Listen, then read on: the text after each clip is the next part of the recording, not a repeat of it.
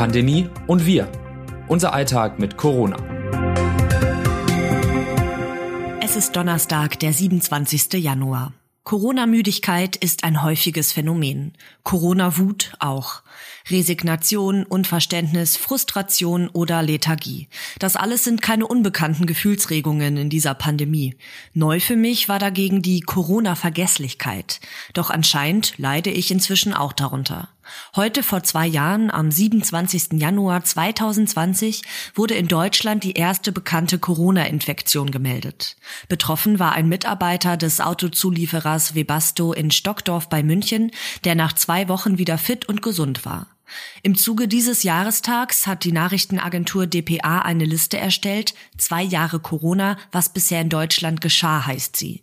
Sie führt Einträge auf wie 22. März 2020 Verbot von Ansammlungen von mehr als zwei Menschen oder auch 24. Dezember 2020 die zuerst in Großbritannien festgestellte Variante Alpha ist erstmals auch in Deutschland nachgewiesen worden. Ich muss zugeben, an so manches davon konnte ich mich beim besten Willen nicht mehr richtig erinnern. Die Kontaktbeschränkungen waren wirklich so streng. Die Hausärzte durften am Anfang nicht gegen Corona impfen. War Alpha in Deutschland jemals so dominant wie Delta? Vor meinem inneren Auge verschwimmen zwei Jahre Pandemie bisweilen zusehends zu einem großen Brei. Woran man sich noch gut erinnert, hängt wohl stark von jedem Einzelnen ab. Eltern beispielsweise werden wohl sehr genau sagen können, wann die Schulen wieder offen waren. Reisefans erinnern sich vor allem an die geschlossenen Grenzen, den abgesagten Urlaub. Aber diese spezielle Corona-Vergesslichkeit macht auch Mut. Ja, die Pandemie war lang. Ja, sie dauert viel länger, als wir uns das alle am 27. Januar 2020 vorstellen konnten. Und doch, wenn wir auf zwei Pandemiejahre zurückschauen und was von ihnen geblieben ist, dann erinnern wir uns wohl nicht alle an jedes Detail zu Quarantäneverordnungen, alle Aktualisierungen zu den Risikogebietslisten oder die exakten Corona-Verordnungen. Das kann man auch getrost vergessen. Erinnern wir uns lieber an die schönen Erlebnisse, an besondere Momente und vor allem an die Menschen, mit denen wir diese zwei Jahre durchgestanden haben. Erkenntnis der Woche. In Deutschland gibt es nicht mehr für jeden einen PCR-Test. Angesichts der rasant steigenden Infektionszahlen reichen die Laborkapazitäten nicht mehr aus. Auf ihrem Treffen am Montag haben Bund und Länder daher vereinbart, den Einsatz von PCR-Tests auf Menschen aus Corona-Risikogruppen und Beschäftigte zu konzentrieren, die sie betreuen und behandeln. Um sich etwa als Kontaktperson aus einer Quarantäne freizutesten, sollen dagegen Antigen-Schnelltests reichen, auch im Gesundheitswesen.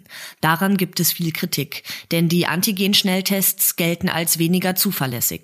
Es ist problematisch, dass sich Klinik- und Pflegepersonal in Zukunft mit einem Antigentest nach sieben Tagen freitesten kann, sagte der Epidemiologe Hajo Zeb dem RND. Ich halte es für sinnvoll, dass in diesen sensiblen Bereichen weiterhin PCR-Tests verwendet werden. Klar ist auch, Deutschland müsste schnell seine PCR-Kapazitäten ausweiten. Doch wie? Auch das ist nach der Ministerpräsidentenkonferenz offen geblieben. Wir können die Kapazitäten nicht beliebig von heute auf morgen ausbauen, sagte der Vorsitzende des Verbandes der akkreditierten Labore in der Medizin, Michael Müller. Fast schon neidisch fällt da der Blick auf das Ausland. In Wien werden täglich fast so viele Menschen getestet, wie Deutschland Kapazitäten in Laboren hat, berichtet RND-Autorin Miriam Keilbach. Denn Österreichs Hauptstadt hat früh auf massentaugliche PCR-Tests gesetzt, auf Gurgeltests. Alltagswissen. Wer den Verdacht hat, an Long-Covid erkrankt zu sein und behandelt werden möchte, braucht Geduld. Im Gegensatz zum Pandemiebeginn hat sich die Versorgungslage zwar verbessert. Bei einem Long-Covid-Verdacht ist es ratsam, meist erst einmal mit dem Hausarzt oder der Hausärztin zu sprechen. Es kann auch sein, dass eine andere Krankheit die Symptome hervorruft, erklärt Rembert Kotschula, Chefarzt am Fachzentrum für Pneumologie an der Schönklinik in Berchtesgaden.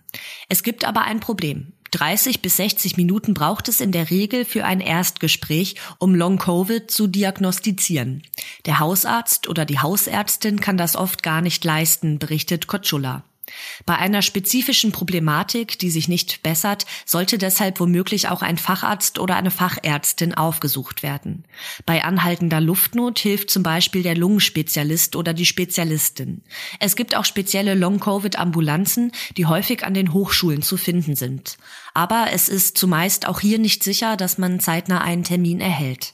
Einige Reha-Kliniken therapieren Menschen mit Long-Covid gezielt. Aber auch hier müssen Patienten und Patientinnen warten, um einen Termin zu bekommen. Oft vergehen mindestens sechs Monate bis zum ersten Termin, berichtet Kotschula. Zitat der Woche. Unsere Daten legen nahe, dass durch die Folgen der Corona-Maßnahmen bei Depressionspatienten immenses Leid ausgelöst wurde. Ulrich Hegel, Vorstandsvorsitzender der Stiftung Deutsche Depressionshilfe. Forschungsfortschritt. Verschiedene Faktoren beeinflussen, wie anfällig jemand für eine Corona-Infektion ist. Das Alter spielt dabei etwa eine Rolle, ebenso wie das Gewicht oder Vorerkrankung. Inzwischen zeigen mehrere internationale Studien, auch die Blutgruppe könnte einen Einfluss darauf haben. Schon 2020 hatten Forschende von der Uni Graz festgestellt, dass Menschen mit der Blutgruppe 0 seltener an Covid-19 zu erkranken scheinen. Das könnte daran liegen, dass sich eine Corona-Infektion ähnlich wie eine Bluttransfusion verhält, berichtet RND-Redakteurin Laura Beigel. Für Menschen mit der Blutgruppe 0 würde das bedeuten, als Universalspender können sie das Virus an Menschen mit jeder anderen Blutgruppe weitergeben. Selbst jedoch erkranken sie seltener, weil sie die Viruspartikel von einem Infizierten mit einer anderen Blutgruppe abstoßen. So oder so, auf eine Infektion sollte man es auch als Mensch mit der Blutgruppe 0 nicht ankommen lassen. Pandemie im Ausland. Am 23. Januar 2020 ging Wuhan in den Corona-Lockdown als weltweit erste Stadt. Zwei Jahre später hat RND-China-Korrespondent Fabian Kretschmer die zentralchinesische Provinzhauptstadt wieder besucht. Dort deutet zwei Jahre nach dem Lockdown wenig auf die Pandemie hin. Viele Menschen würden das staatlich verordnete kollektive Vergessen begrüßen. Doch unter der Oberfläche, so Kretschmer, offenbarten sich Traumata.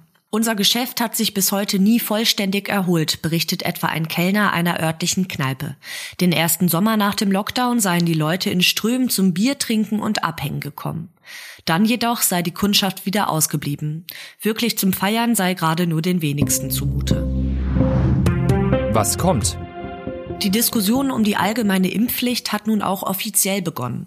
Am Mittwoch war die Impfpflicht erstmals Thema einer ausführlichen Orientierungsdebatte im Bundestag.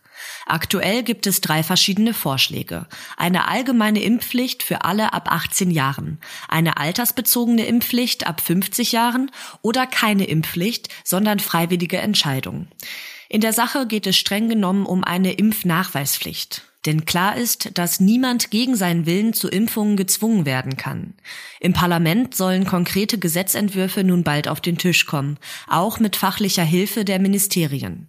Besiegelt werden könnte eine Regelung nach SPD-Planungen im März und dann als Nachweispflicht im Sommer konkret greifen. Was die Pandemie leichter macht. Der andauernde Pandemiestress bringt Körper und Seele aus dem Gleichgewicht. Er beeinflusst Schlaf, Appetit, Stimmung und Wohlbefinden.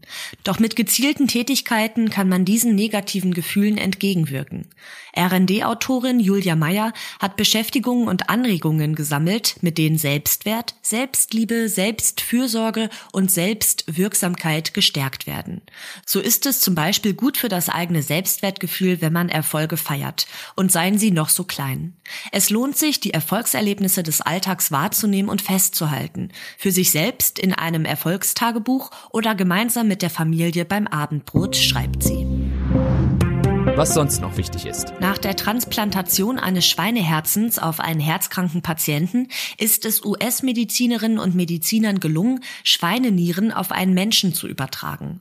Dabei ging es allerdings nicht darum, das Leben des Patienten zu retten, sondern um eine grundsätzliche Erprobung des Verfahrens. Der Mann war zum Zeitpunkt der Transplantation bereits hirntot. Weltweit herrscht ein Mangel an Spenderorganen. Mit Abstand am größten ist er bei Nieren. Die Hoffnung ist, dass diese Technologie eines Tages helfen kann, diesem Mangel entgegenzuwirken. Bis dahin ist es jedoch noch ein weiter Weg. Das Autorinnen-Team dieses Newsletters meldet sich am Donnerstag wieder. Text Anna Schuckert, am Mikrofon Alice Mecker.